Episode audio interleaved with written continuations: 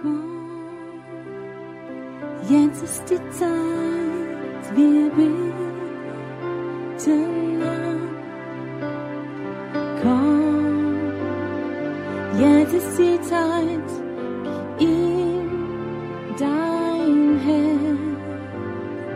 Komm. Ich habe es auf dem Herzen heute Morgen so drei Sachen zu sprechen. Und das eine ist die unsichtbare Welt. Und das zweite ist geistliche Autorität. Und das dritte äh, be, be, äh, spezielle Orten, geistliche Orten. Und ich glaube, die hängen alle drei zusammen.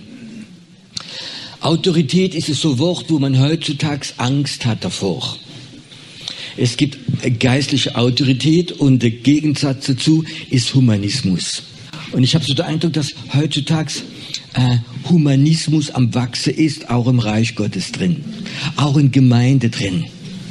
Mir liebt Humanismus, mir liebt keine Autorität mit, das ist so, äh, alle auf derselbe Stufe und jeder darf etwas sagen, jeder darf mitreden.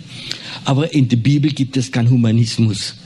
Da gibt es eine Autorität und die ist von Gott. Und er hat sie weitergegeben, Jesus Christus, und hat sie in seine Engel gegeben. Und ich glaube, wir müssen göttliche Autorität akzeptieren. Und es gibt gute Autorität und es gibt falsche Autorität. Es gibt menschliche Autorität. Äh, ich will, ich will etwas erklären. Und ich glaube, es gibt geistliche Autorität und es gibt normale Autorität. Und da wisst ihr, ich bin von Prinzip her, von Kindheit her schon immer, ich weiß nicht warum, ein Rebell. Und ein Rebell mit Autorität kann nichts anfangen. Das ist so das Gegenteil. Aber Rebelle, wenn Gott sie berührt, was so ein Rebell ist, jemand im Grunde genommen, wenn deine Kinder rebellisch sind, sind Kinder, die sich nicht geliebt fühlen. Wenn du merkst, dass deine Kinder so die Teenie-Zeit total rebellisch sind, ist nicht der Teufel als Mögliche, deine Kinder fühlen sich nicht geliebt. Sie sagt, ich sage nicht, sie sind nicht geliebt, sie fühlen sich nicht geliebt. Das ist öfters eine Lüge. Und wenn sie sich geliebt fühlen, geht jede Rebellion weg. Und ähm, dann bin ich zum Militär gekommen. Und äh, ich war sehr begeistert davon, habe so mich vorbereitet, ich war Fallschirmspringer und wollte viele Sachen machen. Und plötzlich kam beim Militär diese Rebellion raus, verstehst du? Und weil beim Militär ganz besonders so spezielle Abteilungen ist Gehorsam, Gehorsam, Gehorsam, ohne Denken, ohne Nachprüfen, Gehorsam. Wenn der Offizier sagt, Kusch, liegt dich auf der Boden, musst dich hinlegen, da gibt es keine Diskussion, ob der Boden sauber ist oder nicht, da gibt es keine Diskussion. Und beim Militär habe ich entdeckt, dass die, die, die Autorität kommt nur, ich weiß nicht, wie man es auf Deutsch sagt, dieses Stück Stoff, mir hier Anhänger hat. In Frankreich sagt man Barett, auf Deutsch weiß ich gar nicht. Abzeichen. Das Abzeichen, so ein kleines Stück Stoff, gibt der Autorität. Kannst du das vorstellen? Du kannst einen General haben, der ist 1,60 Meter groß. Und da kommt ein anderer Soldat, so ganz einfacher Soldat, der ist zwei Meter groß und hat 120 Kilo. Wenn der, wenn der, wenn der, der General sagt, kusch dich hin, mach gerade die Wand hoch, muss der andere gehorchen. Da gibt's keine Diskussion, hat auch nichts mit Intelligenz zu tun. Es ist nur dieses Abzeichen. Und das hat mich schon ziemlich so, hm, das Abzeichen. Natürlich, ich war die niedrigste Stufe, hat gar kein Abzeichen gehabt. Aber ich war beim Militär äh, LKW-Fahrer und dann äh, sind wir mal mit zwei anderen Freunden, ganz normale Soldaten, in eine andere Kaserne gefahren. Die war zwei Stunden weg, um Material zu holen im LKW. Und dort in der Kaserne hat uns niemand gekannt. Und mein Freund von mir, der hat auch gern Blödsinn gemacht, der hat sich irgendwo so Abzeichen besorgt. Ihr seid prophetischer, wisst was kommt, gell, wahrscheinlich. Und ich habe mal so Abzeichen vom Offizier drauf gemacht, so, ich glaube, es war Kapitän und. Und laufe dann durch die Kasernehof. Und die, wenn Soldaten sich kreuzen, das erste, was sie gucken, ist nicht dein Gesicht oder das, sie gucken immer auf der Abzeichen. Und ich guckte sie an und haben das Kapitän bei mir gesagt, alles höflich begrüßt und, oh, gut, war gut. Und man hat Spaß dran gehabt, verstehst du? Und dann komme ich um die Ecke mit dem Freund und wir erzählen ein bisschen und haben gar nicht Achtung gegeben. Und da kommt gerade ein Gegner um die Ecke, ein Offizier, ein richtiger. Oh. Ich gucke ihn an, was mache ich jetzt? Reiche schnell weg. Dann sieht es und dann 60 Tage Bau, verstehst du? was mache ich jetzt? Hoffnung gehabt, dass er mich vielleicht gerade nicht sieht. Natürlich hat er mich gesehen. Und das Erste, was er macht, guckt auf mein Abzeichen. Was mache ich jetzt? Verstehst du? Ja, ich probiere es. Durchgelaufen, verstehst du? Und mein Abzeichen war sogar eine höher als seinen. Verstehst du? Und ich probiere so den Blick so machen, wie ich nichts merken würde, so vorbei. Und guck ihn so an, verstehst du? Und er guckt mich an. Saluert er.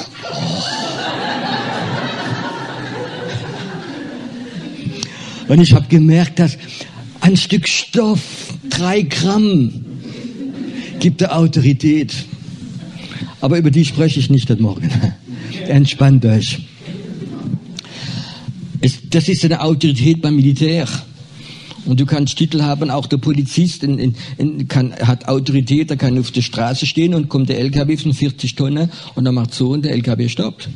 Das ist die Autorität, wie die Polizei der Chef ihm gegeben hat. Aber Autorität in der Gemeinde ist nicht durch Titel. Nicht, weil er Älteste ist oder Pastor oder, oder Bischof und was, was es für Titel gibt in Gemeinde, haben die unbedingt Autorität. Und Autorität wird öfters missbraucht. Und ich glaube, es ist so wichtig zu wissen, es gibt eine geistliche Autorität und Autorität von Gott ist immer unsichtbar. Es gibt eine unsichtbare Welt. Und die Autorität ist Autorität in der unsichtbaren Welt. Stell mal vor, du würdest deine Autorität, die unsichtbare Welt schauen und du würdest die unsichtbare Welt sehen können und dann hat jemand Autorität, wenn du redest, geht sie vielleicht einen halben Meter und bei anderen geht sie vielleicht fünf Meter und bei anderen tut sie vielleicht einen ganzen Raum füllen. Das ist Autorität in der geistlichen Welt. Und jetzt diese Frage, kann man Autorität steigern? Hast du Sehnsucht, dass deine Autorität sich verdoppelt oder verdreifacht? Weißt du, alles kannst du fast steigern durch Übung. Stell dir mal vor, du bist noch nie im Fitnessstudio. Du bist ein Durchschnittsmensch, du gehst erst in ein Fitnessstudio und du machst ein Gewicht drauf von 20 Kilo. Stehst du, anstrengend. Aber wenn du jetzt drei Monate ins Fitnessstudio gehst und du es alle Tag das machen, nach vielleicht sechs Monaten ist 40 Kilo leichter als vorher 20 Kilo. Warum? Du hast deine Muskeln entwickelt. Du kannst deine Stimme entwickeln. Es gibt Techniken, um deine Stimme zu entwickeln. Du kannst an deine Ausdauer entwickeln. Und so kann man auch geistliche Autorität entwickeln. Ich gebe euch ein Beispiel. Gestern Abend habe ich etwas gemacht, vielleicht haben die Leute gar nicht gemerkt, aber gestern Abend haben wir etwas gemacht, wo wir unsere geistliche Autorität entwickelt haben. Gestern Abend während dem Lobpreis haben wir manchmal Zeit gehabt, wo wir etwas proklamiert haben in die unsichtbare Welt hinein. Und wenn du das regelmäßig machen würdest, würdest du eine geistliche Autorität entwickeln.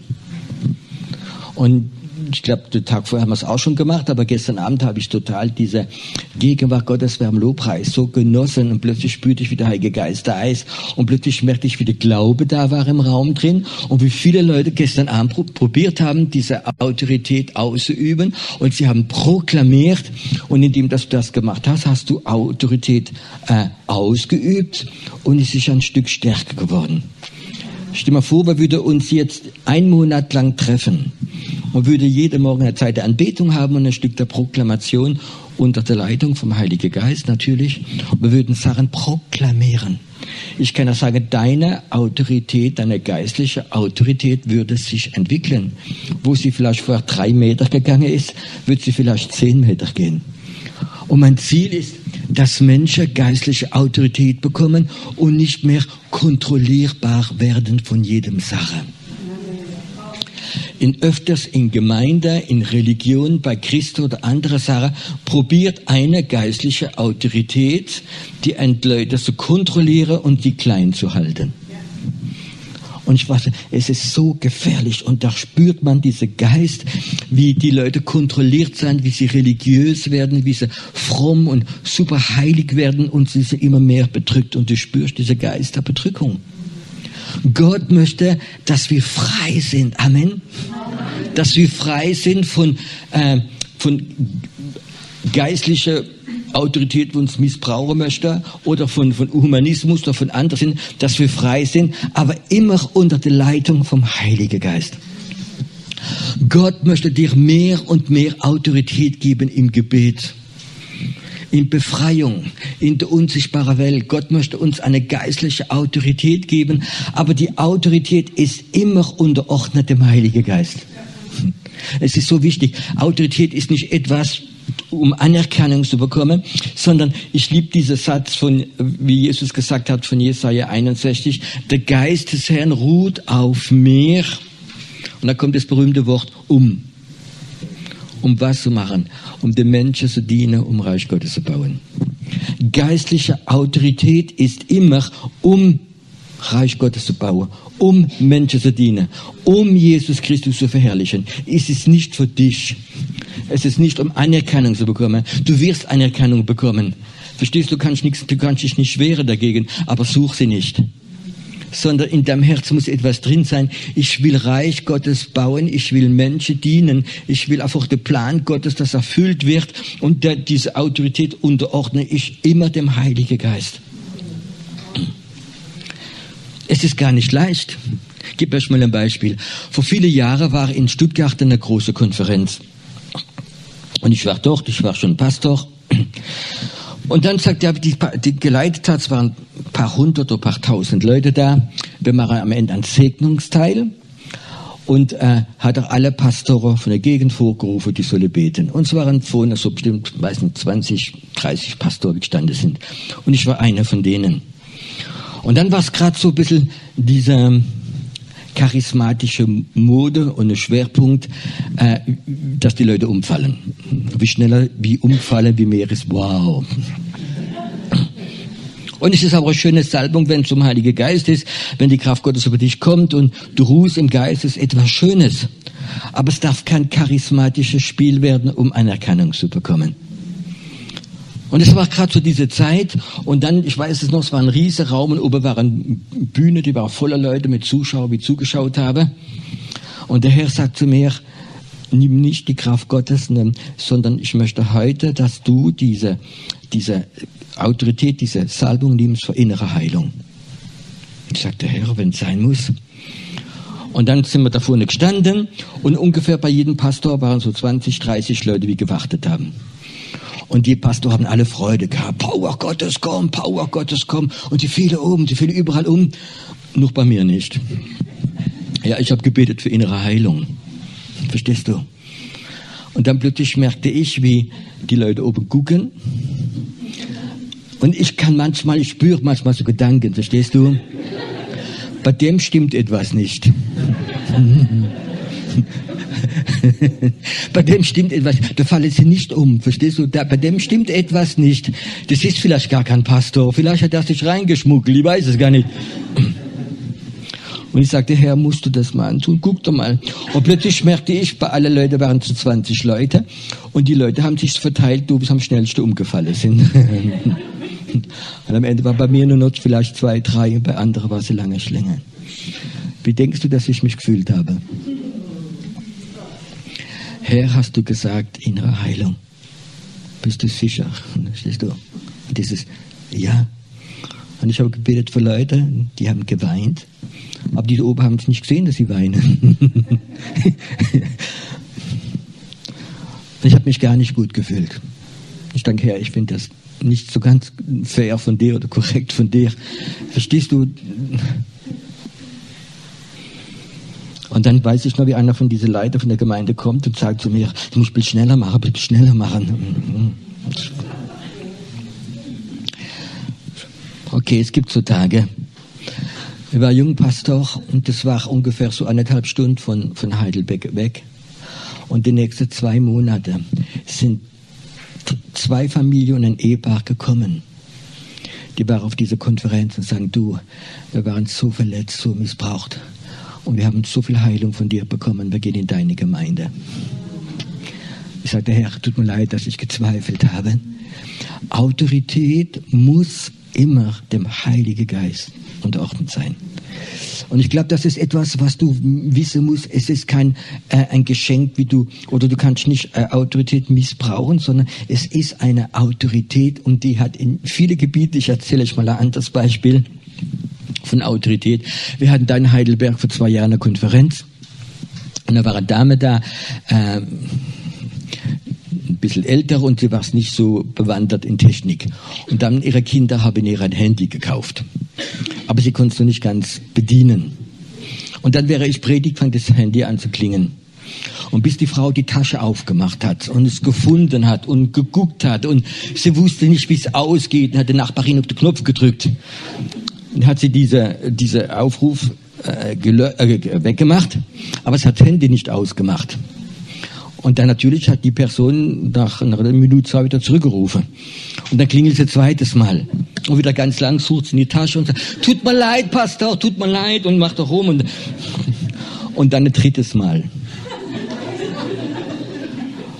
Und dann sagte ich, und dieses Handy wird nicht mehr klingeln. Es ist rausgekommen. Und sie ruft mich dann an, zwei Wochen später, sagt, Piero, mein Handy ist kaputt, ist niemals mehr angegangen.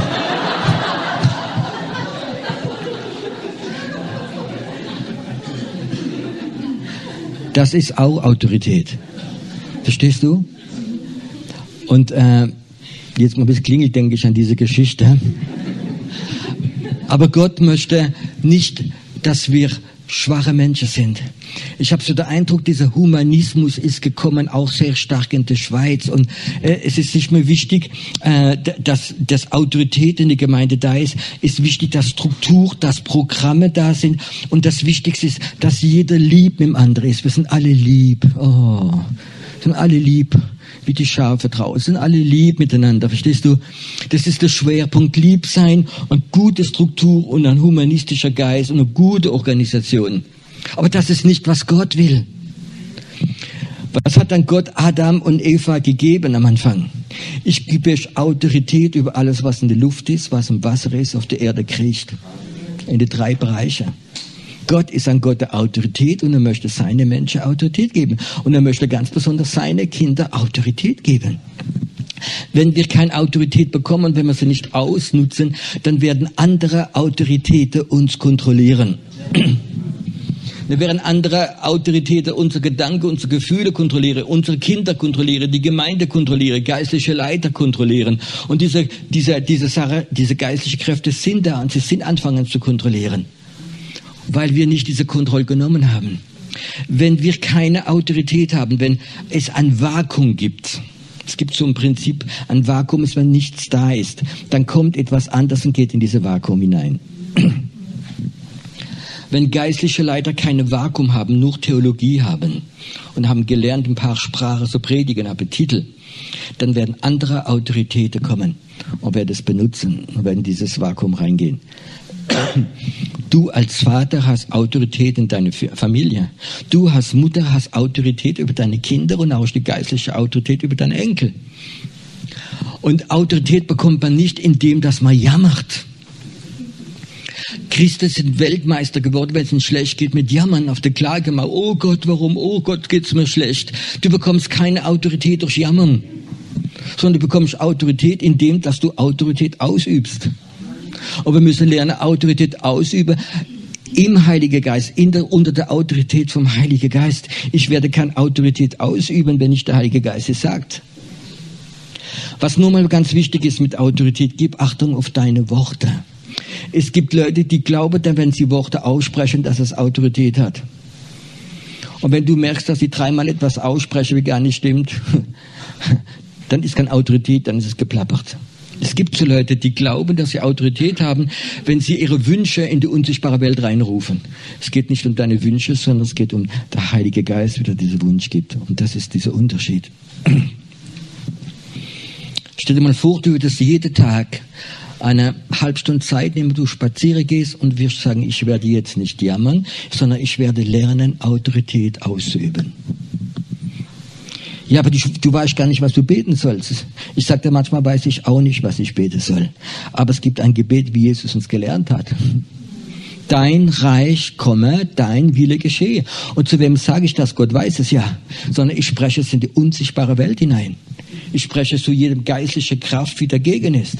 Und ich kann das sagen, es gibt viele geistliche Kräfte. Wenn man die unsichtbare Welt sehen würde, was alles kontrolliert, dann würde man anfangen zu sagen, dein Reich komme, dein Wille geschieht im Himmel, auf Erde und in der Straße, wie ich hier laufe. Erweckung wird kommen und Teufel, du wirst deine Kraft verlieren, weil Jesus Christus zurück wird kommen. Er ist Herr und er ist Heiland. Und das Lied immer gesungen haben, du bist Herr, du bist auferstanden, jedes Knie wird sich beugen. Das ist Autorität ausüben. Und kannst du das vorstellen, du wirst eine, eine halbe, jeden Tag ein Stück Zeit nehmen und wirst irgendwo spazieren gehen und wirst das ausüben. Ich verspreche dir etwas, deine Autorität wird wachsen. Und du wirst eine Kühnheit bekommen. Und du wirst nicht mehr ein religiöser Waschlappe sein. Amen. Wow, es musste gesagt sein. Wow, musste gesagt sein. Manchmal habe ich den Eindruck, dass viele auch Seelsorger Wertgefühle bekommen, indem dass sie so ein paar Wrack um sich haben, die abhängig werden von dir. Verstehst du? Ich freue mich, wenn jemand kommt, wenn er kaputt ist. Aber ich freue mich nur mehr, wenn ich ihn aufgebaut äh, habe und sage, geh raus. Verstehst du? Und fang Autorität auszuüben. Fang an zu beten. Fang an, dieses zu bekommen. Und wenn dann ein psychisch Kranke mit kein Wertgefühl hat, anfangen zu spüren, dass von ihm eine Kraft rausgeht. Ich kann das sagen, da hört auf, auf seine Probleme zu schauen, sondern will rausgehen. Meine schönste Geschichte war, ganz am Anfang hatte ich einen Hauskreis in der Psychiatrie. War sehr interessant, ich kann das sagen. Da erlebst viel Sachen. Und wenn du die Psychiatrie gehst, wir haben bei Heidelberg eine große psychiatrische Veranstaltung, da wohnen oder sind bis 3000 Leute drin. Und ich kann auch sagen, ganz viel von denen sind dämonisch ganz, ganz stark besetzt. Und wenn du mal in der Psychiatrie drin warst und, und spürst die Atmosphäre da drin, dann haben wir dort drin einen Impuls gehabt, da haben wir einen Hauskreis gemacht. Und der ist ganz, ganz schnell gewachsen. Äh, weil im Grunde genommen suchen die Menschen Befreiung. Sie suchen Autorität. Sie wissen, die Medikamente beruhigen sie, aber sie machen sie nicht frei. Und wenn du mal ein paar Wochen Psychopharmaka genommen hast, dann weißt du, du bist da drin. Und die suchen Autorität. Und dann haben wir, äh, ja, dieser Hauskreis habe ich angefangen, weil in der Gemeinde, wo ich vorher war, ich war frisch gläubig, gab es ein junges Mädchen, Kerstin hat die geheißen, und die war ziemlich, ja, psychisch labil, und die hatte, glaube ich, 17 oder 18 Selbstmordversuche hinter sich. Ihre Arme hat aufgesehen wie ein Zebra. Meistens hat sie sich auch aufgeschnitten. Wenn irgendwo jemand sie abgelehnt hat oder Enttäuschung, hat sie das Messer genommen, hat sich aufgeschnitten. Und hat sogar ein paar Mal ihre Kleider verbrannt. War ein hübsches, junges Mädchen, hast das nie gesehen, aber richtig psychisch krank. Und sie kam in die Psychiatrie. Und da hat doch in der Gemeinde jeder mit der Seelsorge gemacht. Und jeder hat probiert so, äh, du Armes, du Armes, du Armes. Und dann habe ich durch den Hauskreis angefangen und ich sagte, Kerstin, hör mal zu, du bist gläubig, du kennst Jesus. Äh, ich komme jeden Samstagmittag mit dem Lobpreisleiter und du darfst Leute einladen. Du lädst Leute ein. Und weißt du, wenn eine psychisch Kranke eine andere psychisch Kranke einladet, das geht relativ leicht. Und der Hauskreis war relativ groß, ich glaube 20, 25 Leute, die Leute kamen. Und wir haben viele, viele Wunder gesehen, Befreiung gesehen, wo Leute frei geworden sind. Der Arzt hat sich gewundert, sie sind heimgegangen, es sind Heilung geschehen. Ich weiß nur, einen Tag kommt ein Typ rein, ja, auch schwer, schwer depressiv und krank und mit Psychopharmaka und der war, war fast zwei Meter groß und äh, ich habe ein Lied zwei gesungen, ich fing an zu predigen, und war kaum vom Stuhl, schon eingeschlafen, richtig so, richtig so Holz gesägt. Und wisst ihr, was ich gedacht habe? So, äh, jetzt komme ich predigen und der schläft, verstehst du? Und, ähm, und ich hatte während dem Lobpreis so ein Wort der Erkenntnis, dass jemand von Skoliose geheilt wird und alles Mögliche. Und am, am Ende vom Hauskreis haben wir ihn geweckt, kannst, kannst auch wieder in dein Zimmer zurückgehen, steht er auf und war total geheilt. Gott gibt es seinem im Schlaf. So haben wir so die verrückten Sachen erlebt, wo die Leute, weißt du, sie kamen in den Raum rein und haben innerhalb Minute Geistestauf bekommen, haben in Zunge zu reden. Es war nicht leicht, dem Psychiater zu erklären. Aber die Psychiater haben gesehen, wie Leute frei geworden sind, nach Hause gegangen sind. Die haben das nicht verstanden. Und dann gab es die Zeit, wo ich in Reisedienst und ich habe keine Zeit mehr gehabt. Und dann sagte ich, hör mal zu, Kerstin, ich muss leider gehen. Bist du bereit, den Hauskreis weiterzuführen? Und dann guckt sie mich an mit großer Auge, ich sehe den Blick noch und sagt, Piero, meinst du das echt? Dann sage ich, ja. Du bist der Einzige, wie wiedergeboren war, wieder eigentlich mit mir angefangen. Ich bete für dich, du machst den Hauskreis weiter. Und weißt du was? Die hat der Hauskreis monatelang weitergeführt, bis sie selbst befreit nach Hause geschickt worden ist. Und es kamen viele Leute und sie hat niemals sich aufgeschnitten. Niemals mehr. Weil sie hat gespürt, dass eine geistliche Autorität, sie hat für die Kranke gebetet, sie hat Befreiungsdienst gemacht, sie hat ähm, die Geistestaufe die Leute weitergegeben, sie hat Autorität ausgeübt. Und dieser dämonische Macht, wie sie immer wieder reingeholt hat. Du bist nicht, du bist, verstehst du, ist weggegangen, weil die Autorität drin gewohnt hat. Autorität, wenn du Autorität in dir drin hast, gibt es viele Sorte Dämonen, die kommen gar nicht mehr in deine Gegenwart. Die Bibel sagt, der Teufel ist ein Lügner, der immer schwacher und kranker. Mann. Wenn du eine geistliche Autorität hast, dann gibt es viele dämonische Mächte, die kommen nicht in deine Gegenwart wenn du draußen spazieren gehst, oh Herr, ich bin so schwach, ich bin so klein, ich bin ein Sünder. Ich gesagt, sag, die kommen. Verstehst du, wie fliegen? Da haben wir wieder eine Beute. Aber wenn du Autorität ausübst, ich verspreche dir etwas, viele von diesen Fliegen, die kommen nicht. Weil die wissen ganz genau, da strahlt etwas aus, das mögen die gar nicht. Und ich glaube, das ist so etwas wie wichtig, das ist Autorität. Und die Autorität kann man ausüben indem dass man manchmal Lieder proklamiert. Du bist Herr, du bist auferstanden, du bist Herr. Ich glaube, es ist so wichtig, dass wir lernen, Lieder zu proklamieren. Auch zu Hause, wenn du spürst, einen Tag, es geht dir nicht so gut, ähm, bist vielleicht müde und du ist, körperlich geht's dir nicht so gut, psychisch geht's dir nicht so gut, dann lern doch zu Hause anfangen zu proklamieren. Du bist Herr, du bist auferstanden. Jedes Knie wird zu beugen. Ich proklamiere es, ich kann das sagen, nach zehn Minuten ist der Raum ganz anders und dir geht's gut. Und wenn du Autorität ausgeübt hast und du merkst, es wirkt, dann hör nicht auf und warte nicht, bis der nächste Ding kommt, sondern probiere es ausüben. Und weißt du, wenn du dann die Autorität ausübst und du fängst an zu spüren, dass etwas strahlt von dir, verstehst du? Dann hast du Freude, für die Kranke zu beten. Du hast Freude, Befreiungsdienst zu machen. Du hast Freude, zu prophezeien. Du hast Freude, zu predigen, weil eine Autorität kommt.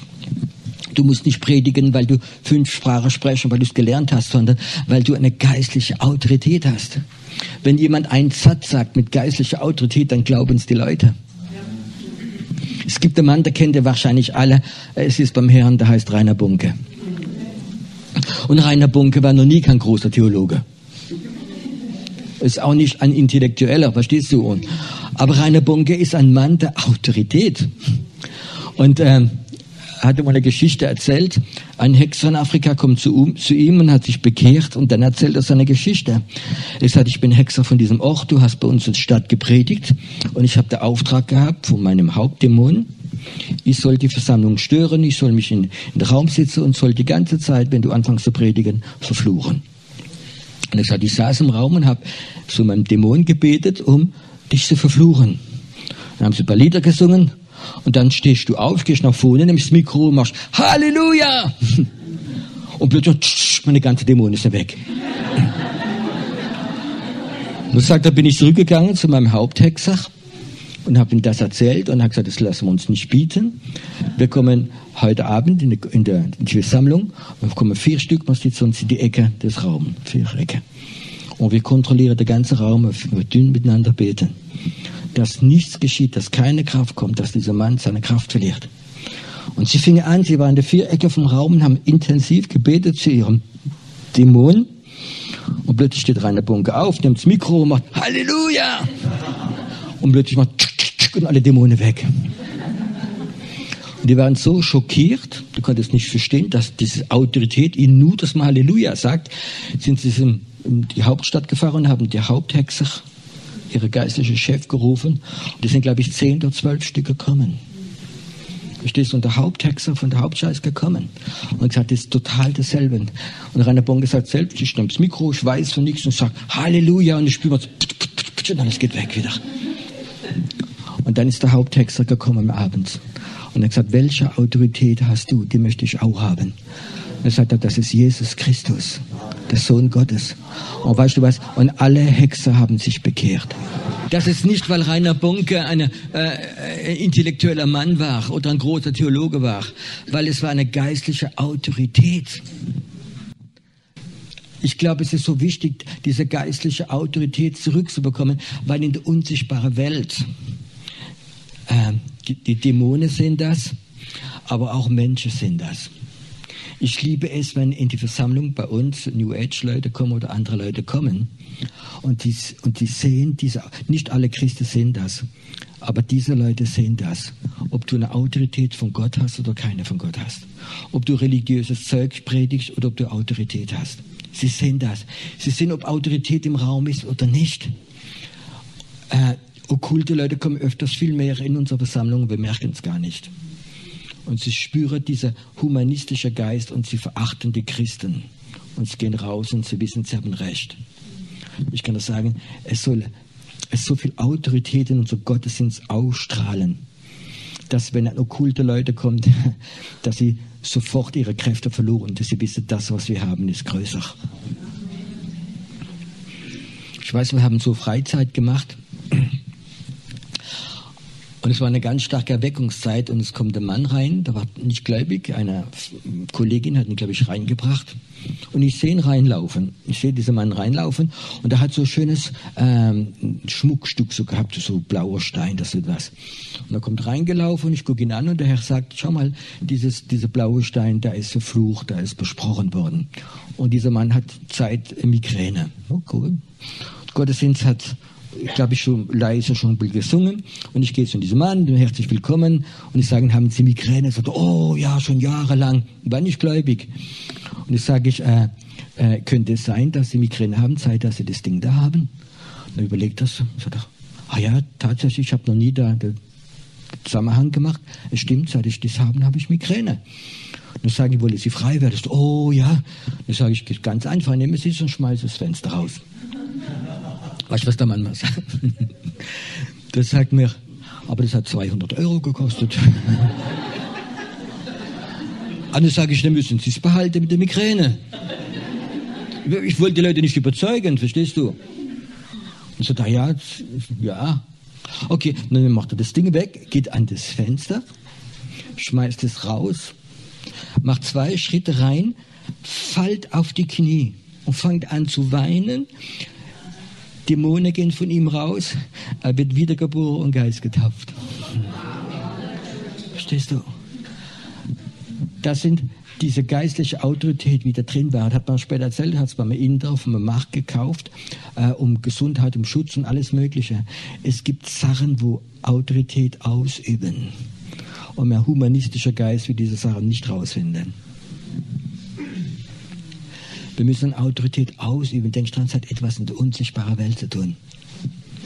Das Gegenteil von Autorität von, von Gott ist Autor dämonische Autoritäten.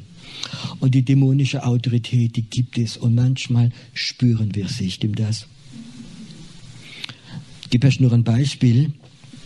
Als ich das erste Mal hochkam, weil Susi mich eingeladen hat, bin ich hochgekommen und hat sie mir die Räumlichkeit gezeigt.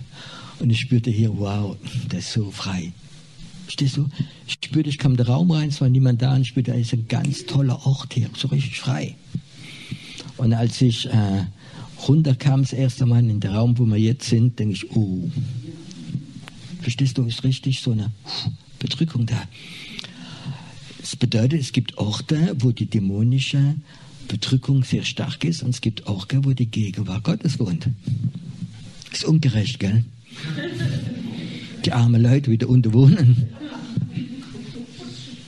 Aber warum ist da oben, müsste ich sagen, eine freie Luft? Ist es, weil man schöne Vision hat, weil man gute Luft hat, weil man vom Berg ist? Nein. Weil es da oben jahrelang Leute Autorität ausgeübt haben und haben gebetet. Ist ein Gebetsplatz, ist ein Platz von Gott.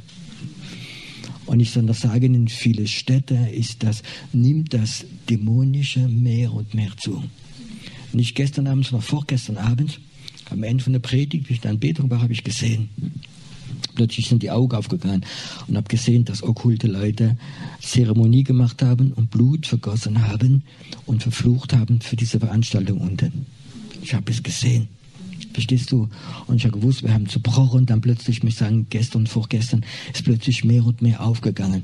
Es bedeutet, es gibt Orte, die belagert sind, dämonisch, und es gibt Orte, die frei sind. Und es ist viel besser zu wohnen in Orte, die frei sind. In Orte, die frei sind, ist es viel einfacher, die Stimme Gottes zu hören. Es ist viel einfacher zu beten. Es ist viel einfacher anzubeten. In Orten, wo richtig belastet sind, dann natürlich haben wir Gott in uns drin, aber es ist viel schwieriger, weil man spürt, diese Decke ist da. Und ich habe so den Eindruck, dass die letzten Jahre der Feind in der Schweiz mehr und mehr Platz eingenommen hat. Stimmt das? Und die, die Gemeinde hat sich äh, die Christen öfters in Gemeinde ist gegangen um Spaltung, um Diskussion, um Theologie. Darf man umfallen, darf man nicht umfallen, darf man das machen, nicht machen, darf man geimpft werden, muss man nicht geimpft werden, darf man das machen. Wir diskutieren über so öfters unwichtige Sachen. Und wir haben nicht Autorität ausgenommen sagen, das ist Reich Gottes und das ist mein Platz.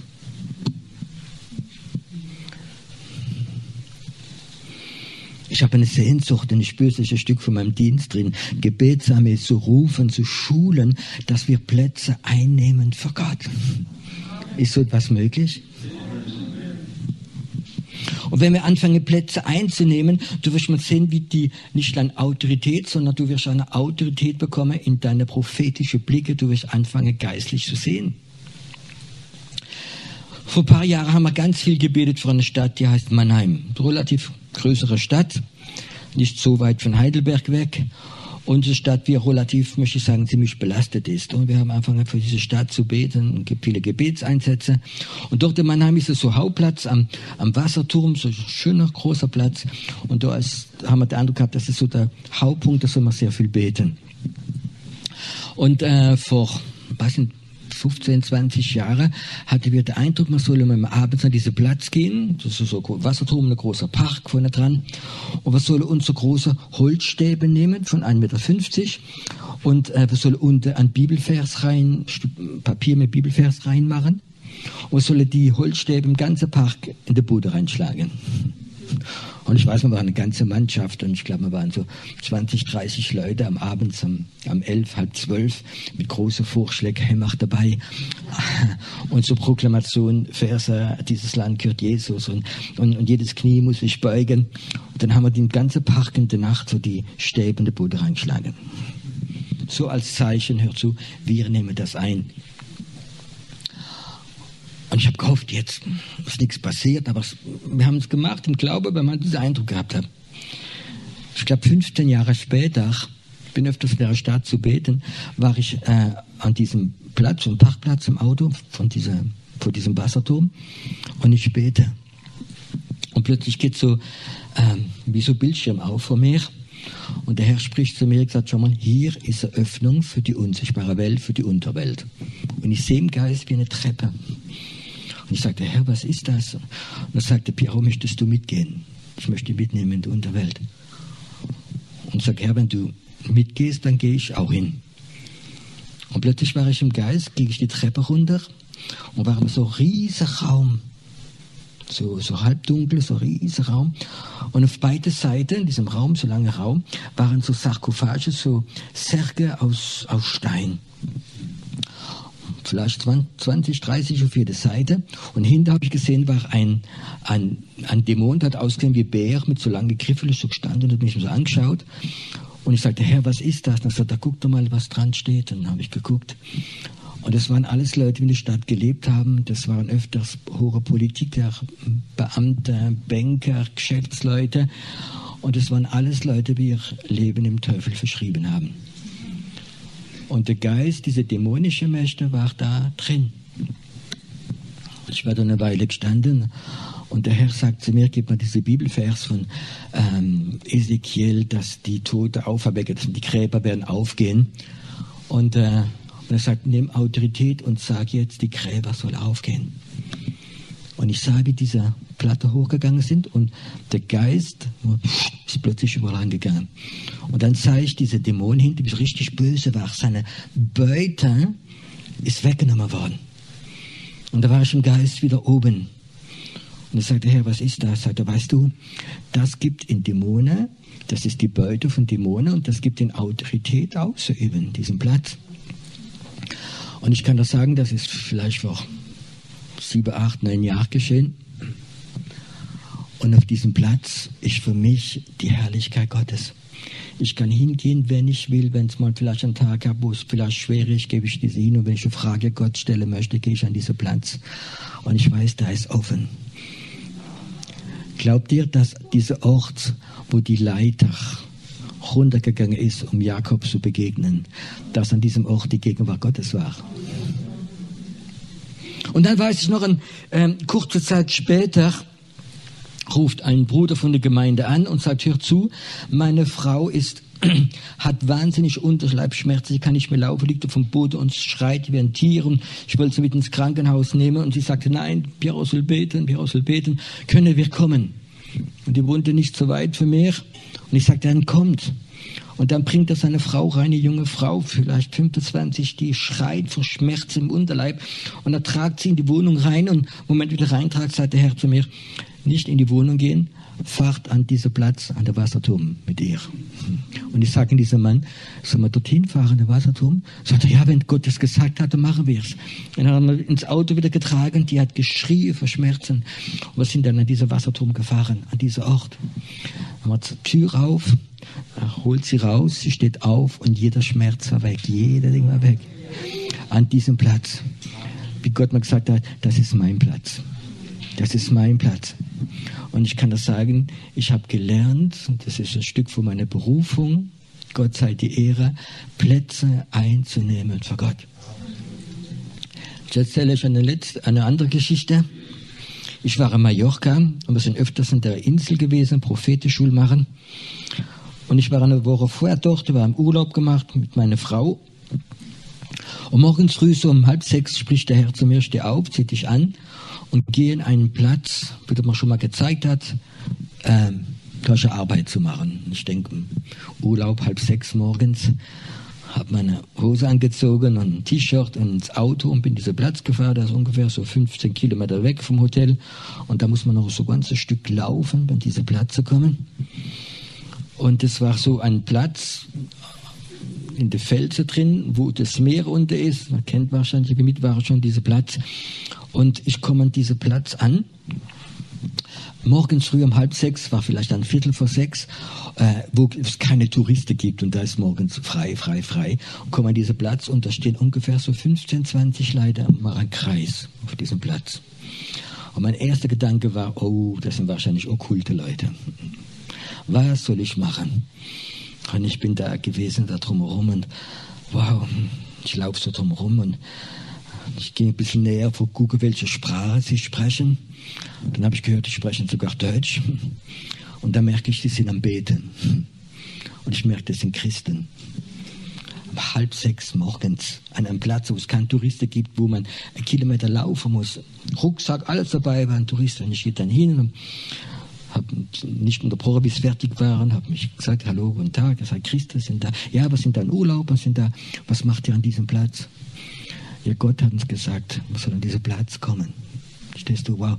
Für mich war schon ein Zeichen, dass es nicht Hallusin Gedanke, sondern es ist Realität. Dann sind sie gegangen und ich bleibe ganz im Moment sitzen an diesem Platz. Und plötzlich sehe ich, wie mein Geist aufgeht und ich sehe in diesem Platz ein riesen Loch und unten ein Feuer. Und der Herr sagt mir schon mal, hier ist der Eingang der Hölle. Und hier kommen immer okkulte Leute und holen ihre Kräfte und haben eine Kommunikation mit den Dämonen da unten, holen ihre Kräfte. Und es ist ein total verfluchter Platz. Ich möchte, dass du diesen Platz zudeckst, dass es nicht mehr geschieht. Ich sagte, Herr, ich habe keine Ahnung. Ich habe keine Ahnung, was soll ich machen? Und der Herr sagt, fang an, das Vater unser zu sagen. Unser Vater im Himmel, dein Name sei geheiligt, dein Reich komme, dein Wille geschieht, auch in Mallorca, hier an diesem Ort. Vergib ihnen, was sie gemacht haben. Fing an zu beten. Und als ich das dritte Mal gebetet habe, sage ich, wie Engel kamen und sie haben das ganze Loch zugedeckt. zugedeckt. Und weißt du, jedes Jahr, wenn wir Mallorca sind, gehen wir an diesen Platz Und ich kann das sagen, es ist ein wunderbarer Platz, wie wir prophezeien. Und von dort, von diesem Platz, kann man direkt bis Algerien, bis Marokko, gerade auf der anderen Seite, prophezeien für diese Länder. Dieser dämonische Platz ist ein Platz geworden für Propheten, die prophezeien. Das ist für mich Reich Gottes bauen. Ich komme zurück in die Schweiz. Es gibt einen Platz, bei in der Schweiz, wie sehr belastet ist, und es ist eine Stadt, die heißt La Chaux-de-Fonds. Kennt ihr wahrscheinlich? Das ist so, der La Chaux-de-Fonds ist, ist, man sagt, es ist die höchste Stadt, es gilt schon als Stadt in der Schweiz von der Höhe her. Und manche sagen, es ist sogar die höchste Stadt von Europa. Und es war immer sehr, sehr ein Kampf. Da gibt es noch einen Ort, das heißt La Vue des Alpes, das ist ein bisschen weiter und man spürt richtig so dämonische Zentrum sind dort. Und ich weiß noch, wie ich in La Chaux de Fonds gegangen bin, das erste Mal in der Schweiz, habe ich ein junges Mädchen dabei gehabt, Lobpreisleiterin, das ist total ein prophetisches Mädchen, ein ganz tolles Mädchen. Und wir fahren La Chaux de Fonds rein. Das Schild war La Chaux de Fonds. Wir fahren vielleicht 100 Meter rein, schreit die und sagt, hey, Pierre, mach langsam. Ich habe Blutungen. Und sie sagt, mein Unterleib blutet, ich habe Blutungen, ich habe es ist nicht da, dass ich meine Tage bekommen würde, habe ich ja noch nie gehabt. Und ich kann das sagen, diese dämonische Angriffe sind manchmal so, so stark. Und als ich eingeladen war, das erste Mal in La Chaux-de-Fonds etwas zu machen, rief mich ein Pastor von La Chaux-de-Fonds an, am Telefon. Und er schrie und er sagte in Jesu Namen, du kommst nicht in meine Stadt predigen.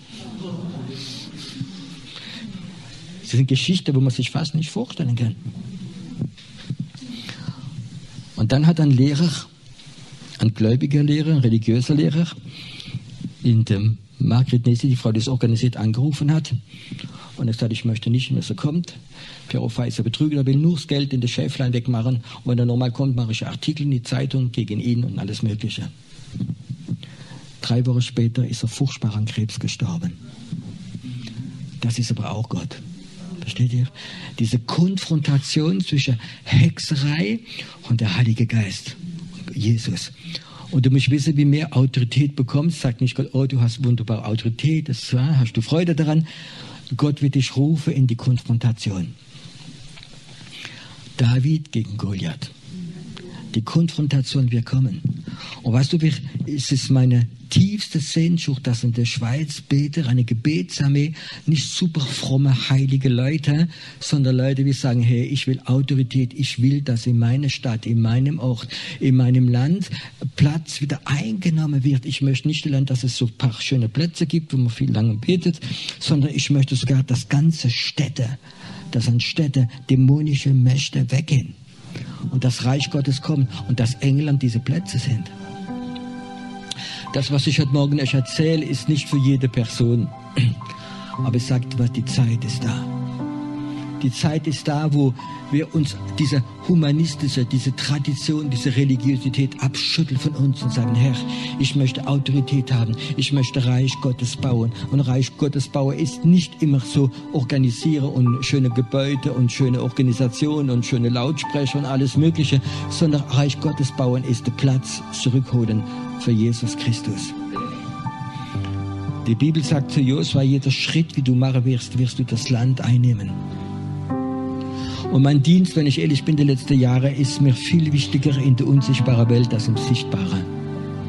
Ich habe keine Lust, äh, so Weltmeistern, Organisationen, Strukturen, Versammlungen, alles Mögliche zu werden, sondern ich möchte, dass die geistliche Autorität zurückkommt und dass eine richtige geistliche Gebetsarmee aufsteht mit einer Autorität. Wir waren, also prophetische Gebetsarmee, wir waren in, in Madrid. Und ich, ich habe mich so gefreut, wie dann die Leute aufgestanden sind und sind verschiedene Straßenplätze genommen, haben sie eingenommen. Wir waren in Berlin, wir waren in Ägypten, haben Gebetskonferenz gemacht. Wir waren in Tunesien. Wir waren in verschiedenen Orten, wo wir sagen, wir gehen hin, wir gehen nicht in Mallorca, um äh, die Sonne genießen, sondern wir gehen zuerst in Reich Gottes bauen. Ich weiß noch, Thomas, du bist mit ein paar Leuten äh, in Mallorca an den Ballermann, diese berühmte Ballermann gegangen, um zu beten. Ihr wisst ja wahrscheinlich alles, was dieser Ballermann ist. Das Jahr drauf bringt mir eine Frau der Gemeinde, die dabei war, die Zeitung unter String stande, 50% Umsatz weniger am Ballermann. Verstehst du? Und das war nicht wegen der Pandemie, das war vorher.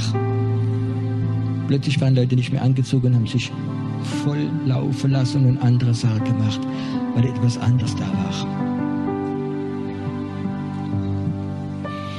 Die geistliche Welt, wir müssen sie lernen. Und wenn du da drin bist, mit mir kommst du in eine andere Dimension. Und ich möchte sagen, ich liebe diese Dimension. Vor einiger Zeit bin ich morgens aufgewacht und habe also stille Zeit gemacht und der Herr sagte mir, Piero, heute Morgen gehst du in die Ikea frühstücke. Ich mag die Ikea frühstücke, so Lachs und hm. Ikea. Und ich bin in die Ikea gegangen frühstücken, hab meinen Lachs genommen, das Platte genommen, hab frühstückt, hat Spaß gemacht. Und dann meiner hat gedacht, aber Gott, du hast mich ja nicht hingeschickt zum Frühstücken wahrscheinlich. Äh, allein. Und der Herr sagt, ist okay, bist du bereit? Sag ich, ja.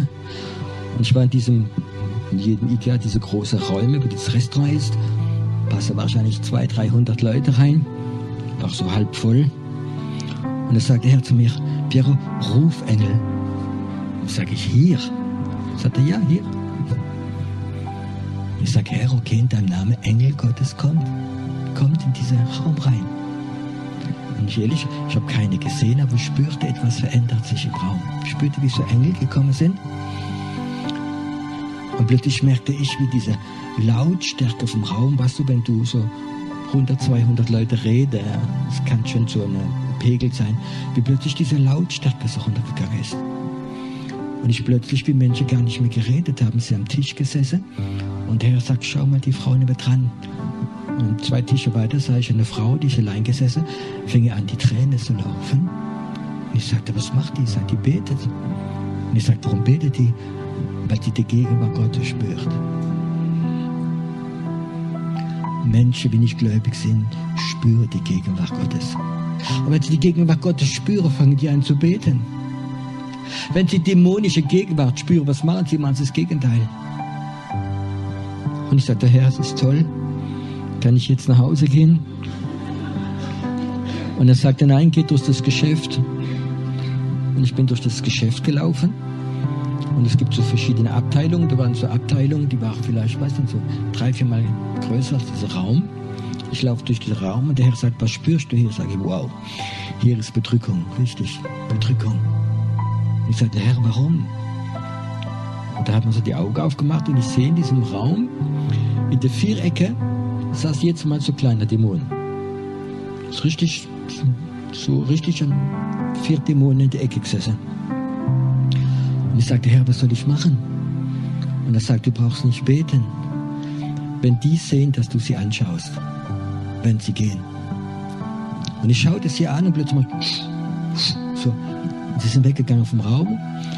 Und der hat gesagt, jetzt ruf Engel her in diesen Raum. Und Engel sind in diesen Raum gekommen. Und der Herr sagte mir, du kannst nach Hause gehen. Und ich sagte, Herr, warum? Warum in diesem Raum sitzen die vier Dämonen in der Ecke drin? Ich möchte es wissen. Ich möchte nicht nur das machen, sondern ich möchte verstehen. Und der Herr sagt mir, Piero, es gibt Leute, geistliche, okkulte Leute, die haben die Autorität, Dämonen zu rufen und sie an Orte zu schicken. Und wir Christen, wir schlafen. Stimmt das? Stell dir mal vor, Gott würde einen Tag dir die Augen aufmachen. Einen Tag. Und du würdest spazieren gehen und würdest sehen, wo die Dämonen sitzen und welchen Einfluss sie haben. An Orte, wo Beispiel manchmal an Brücke, wo viele Leute Selbstmord gemacht haben. Oder an andere Orte, wie sie Dämonen sitzen. Und wir bekümmern uns so viel um Gemeindestruktur, um Gemeindeorganisation und um Programme und weiß nicht was. Ich glaube, die Zeit ist da, wo Gott unsere Augen berühren möchte. Ich höre auf mit einem Bibelvers, wie alle kennt. Laodicea. Laodicea sind die Leute lau geworden. Gott sagt, ich möchte liebste euch rausspucken, weil ihr lau geworden sind. Und weißt du, warum die Laodicea lau geworden sind? Jesus sagt ihnen, ich rate euch, Salbe zu kaufen für eure Augen, dass ihr wieder seht. Weißt du, warum Christen lau werden? Weil sie nichts mehr sehen. Wenn Gott unsere Augen berühren würde, wenn wir diese Salbung hätte für unsere Augen und wir würden in die unsichtbare Welt reinschauen wieder, ich glaube, wir würden nicht mehr lau sein. Wir würden dann wieder weglaufen oder würden brennen. Ist in dir diese heilige Kämpfer in deinem Geist drin? Wo du sagst, ihr habt hier nichts zu tun, das ist Reich Gottes. Wenn ich da bin, müsst ihr gehen.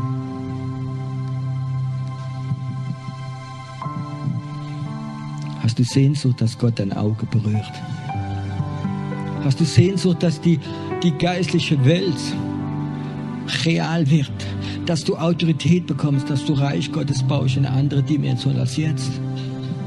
Ich habe nichts dagegen, dass Leute evangelisieren auf der Straße. Ich habe nichts dagegen, wenn Leute Kindermitarbeiter sind, wenn sie Gemeindeeltern sind, wenn sie Seelsorge machen. Ich habe nichts dagegen. Aber es gibt eine andere Dimension. Und das ist Reich Gottes bauen. In andere Dimension kommen.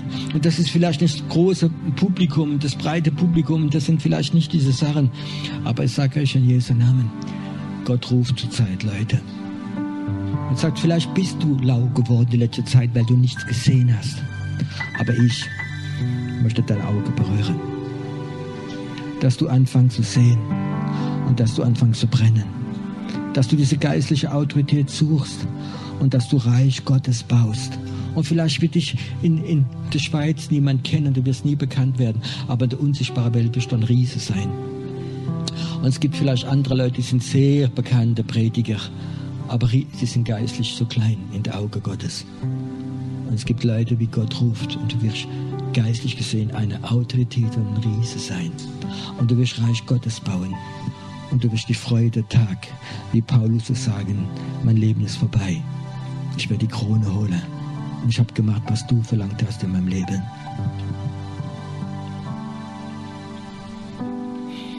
Hast du Sehnsucht nach dieser Sache? Oder möchtest du die nächsten 20 Jahre noch Predigte hören vom verlorenen Sohn? Das ist eine ganz tolle Predigt. Aber weißt du, wenn sie 20 Jahre gehört hast und dann denkst du, hm, es wird ein neuer Ruach kommen. Es wird ein, so eine Ausgießung des Geistes kommen.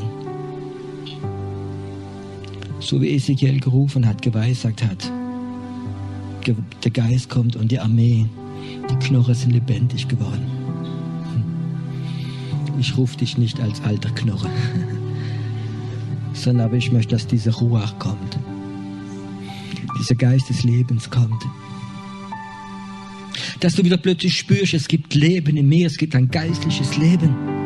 Es geht mir jetzt nicht mehr um meine Finanzen, um meine Karriere, es geht mir nicht um meine Gesundheit, sondern es geht um diese geistliche Kraft, die mich hineinkommt, dass ich Reich Gottes bauen kann und dass ich die Feinde Gottes wegjagen werden. Ich möchte es machen nicht nur für mich, sondern für meine Kinder, für meine Enkel, für die wir nachkommen. Ich möchte es machen für mein Land. Komm, wenn du da bist und du spürst, dass Gott dich ruft, dass Gott dich meint, dass du Sehnsucht hast nach dieser Sache. Ich kann dir nicht alles immer gut erklären, aber wenn Gott dir die Sehnsucht gibt, in diese Dimension reinzugehen, dann steh auf. Ich möchte beten heute Morgen. Ich möchte beten.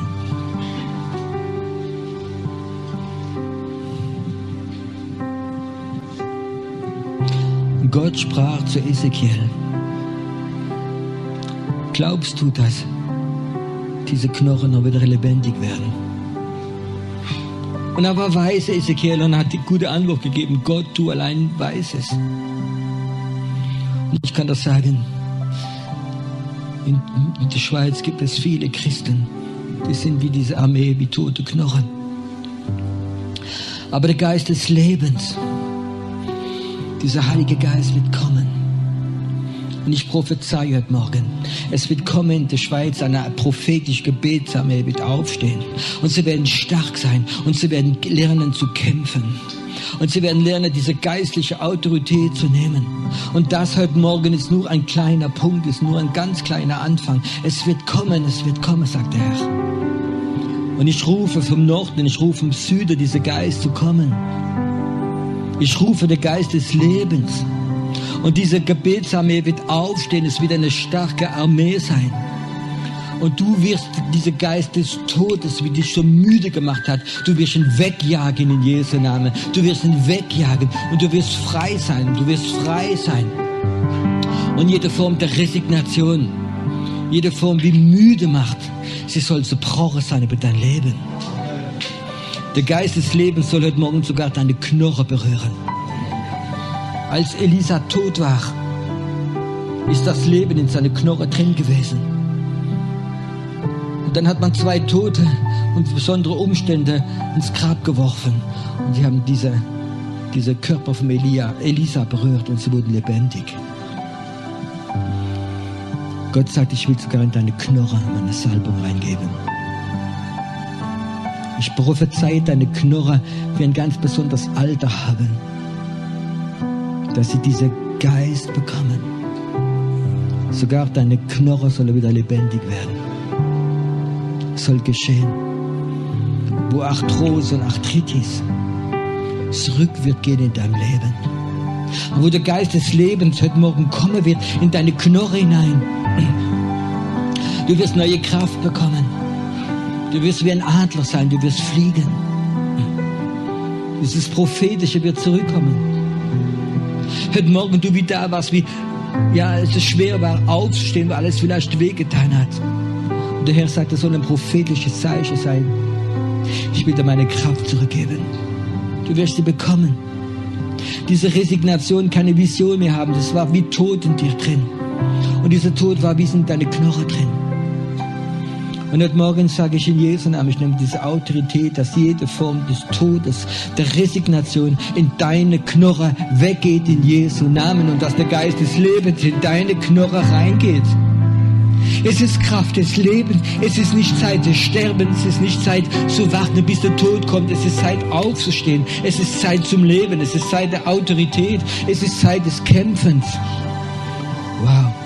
Hm. Lass dich gerade berühren jetzt. Lass es berühren. Auch du, wie so Schmerzen deine Füße hast, wie fast nicht mehr laufen kannst. Lass die Kraft Gottes deine Füße berühren jetzt. Lass es deine Füße berühren. Und du wirst laufen und diese Schmerzen gehen weg in deine Knochen. Es ist eine Zeit des Lebens, wie da ist. Es ist eine Zeit des Lebens. Wow. Spür gerade, wie die Kraft Gottes deine Knochen berührt, deine Beine, deine Füße deine Knie berührt, deine Kniescheibe berührt, deine Hüfte berührt. Es kommt gerade etwas. Ich weiß nicht warum, aber ich sehe gerade, wie um das Gebäude große Engel stehen heute Morgen. Und sie bewahren, dass an diesem Ort heilige Sachen geschehen werden. Feuer Gottes, du wirst kommen. Du wirst kommen. Du wirst kommen. Vater, und ich schelte jede Gedanke des Todes. Ich schelte jede, jede Geist des Selbstmords in Jesu Namen. Du wirst diese Menschen nicht mehr berühren. Der Geist des Lebens wird auf ihnen sein und sie werden diese Autorität ausüben. Ausüben. Vater, du wirst ihnen eine Salbung des Feuers geben. Und diese Salbung des Feuers hatte Autorität gegen dämonische Mächte. Und du wirst Tage haben du, oder du wirst Nächte haben, wo du rausgehst spazieren. Du wirst dieses Feuer Gottes spüren. Und du wirst die dämonische Konfrontation suchen. Und du wirst in diese dämonischen Mächte im Feuer Gottes sagen, sie sollen weggehen. Und Engel werden an deiner Seite sein. Sie werden da sein. Wow. Ich glaube, dass viele Leute gerade jetzt so ein Stück in die Zukunft, diese Blindheit ist weggegangen. Du weißt heute Morgen, es gibt eine Zukunft für dich und du weißt ganz genau, welche Zukunft es ist. Es nicht im Gemeindeprogramm drin ist, sondern deine Zukunft ist eine Zukunft geplant von Gott für dein Leben. Für dein Leben. Es ist hier. Komm, atme es gerade ein, es ist hier. Es ist, einige spüren gerade dieses Feuer Gottes, wie da ist. Dieses Feuer. Dieser Gott des Feuers. Gott des Feuers dich berühren. Wow. Auch einige Leute, die so Arthrose im Nacken haben. Lass es gerade jetzt geschehen. Ich berühre deinen Nacken, sagt der Herr. Ich berühre ihn jetzt. Deine Knorre im Nacken soll wieder Leben bekommen. Wo die Entkalkung angefangen hat, ich rufe Leben in dein Nacken hinein. Ich rufe Leben hinein. Ich rufe Leben hinein in Jesus. Vater, dieser religiöse Geist wird deine Schäflein nicht übernehmen, sondern sie werden Autorität bekommen. Vater, und dieser prophetische Geist wird so stark sein. Wird anfangen zu sehen in der unsichtbaren Welt, mehr als es sich vorstellen kann.